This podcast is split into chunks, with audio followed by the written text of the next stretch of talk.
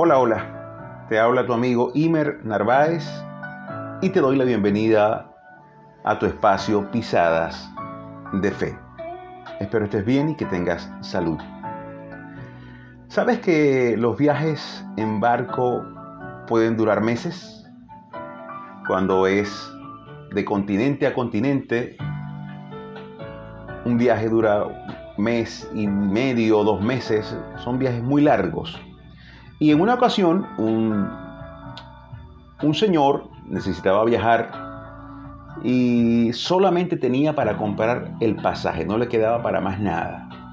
Así que compró el pasaje en barco y llevó un bolsito con comida seca para ir comiendo en el camino porque no tenía dinero ni para comprar, o sea, absolutamente nada. Se fue en el barco y a la hora del almuerzo, cuando la gente entraba en en, los, en el restaurante con esos manjares, eh, comidas exquisitas. Él se apartaba a, una parte del barco sola y comía por allí un poquito de pan seco. Y, y eso era lo que comía a través del viaje. Cuando llegan al final del viaje, después de un mes y tanto, uno de los tripulantes le pregunta, Señor, ¿usted pertenece a alguna religión que le impide comer eh, comidas de restaurante, carnes y cosas así. Él le dice, no, para nada, yo puedo comer lo que sea. Y él le pregunta, ¿y por qué usted nunca entró al restaurante a comer? Le dice, no, porque yo solamente pagué el pasaje. No me quedó dinero para pagar la comida. Y él le dice, Señor, pero si en el pasaje que usted compró estaba pago, estaba paga toda la comida de la travesía. Toda la comida usted tenía derecho a comer, desayuno, almuerzo y cena. Todos los días usted había pagado eso cuando compró su pasaje. ¿Qué te parece? De verdad que hay historias que sorprenden, ¿no? Uno se queda sorprendido. Y yo reflexiono en esto, eh, en tu vida, en la mía, cuántos manjares y delicias estamos dejando de comer cuántas cosas lindas de la vida estamos dejando de disfrutar porque por alguna razón pensamos que no tenemos derecho a gozar de eso. Y hoy yo quiero animarte porque hay una palabra bien linda eh, en, este, en la palabra, en el manual de nuestra vida, que dice así en 2 de Corintios 8:9 dice, "Porque ya conocéis que la gracia de nuestro Señor Jesucristo, que por amor a vosotros se hizo pobre, siendo rico, escucha bien, para que vosotros con su pobreza fueseis enriquecidos. ¿Sabes que el Señor ha provisto para ti riquezas? Y cuando hablo de riquezas, digo de las riquezas que en realidad valen. ¿Sabe él la riqueza que es tener salud?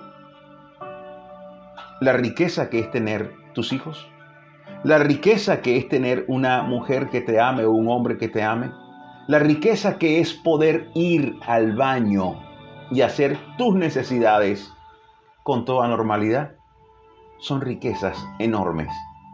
Y muchas veces no la disfrutamos porque estamos pendientes de las cosas que no tenemos. Hay cosas preciosas que Dios ha provisto para ti. Tienes un hogar, tienes un techo, un cónyuge que te ama, con los problemas que puedan tener, pero está allí. Tienes tantas cosas lindas y hoy yo vengo con todo mi corazón a decirte, ya basta de no disfrutar las cosas que tienes.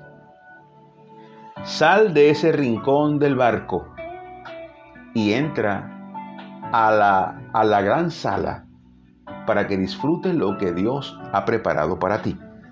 Dice en primera de Timoteo 6:17, porque Dios nos da todas las cosas en abundancia para que las disfrutemos. Dios ha provisto para ti y ha provisto para ti lo más importante, la salvación. Cristo vino y, y ha provisto para ti salvación. Estábamos separados del Padre por nuestro pecado y Cristo vino y con su pobreza se hizo pobre para que fuésemos enriquecidos.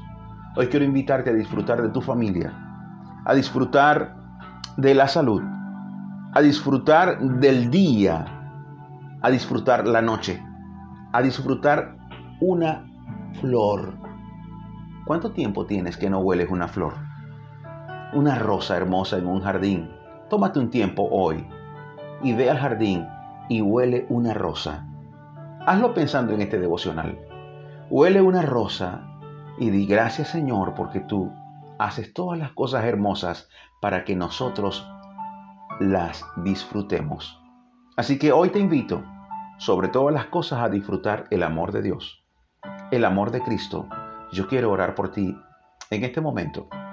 Padre, en el nombre de Jesús, yo oro por mi amiga, por mi amigo, por este joven, por este niño, para que tu amor y tu gracia puedan sobreabundar en ellos.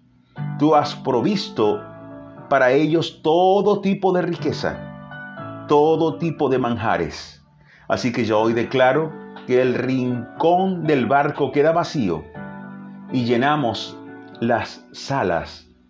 Esas mesas vamos a disfrutarla porque tú aderezas mesas para nosotros. Así que hoy declaro en el nombre de Jesús que tienes mesas delante de ti para disfrutar. No pierdas más el tiempo. Dios te ha enriquecido en el nombre de Jesús. Amén. Dios te bendiga y hasta la próxima.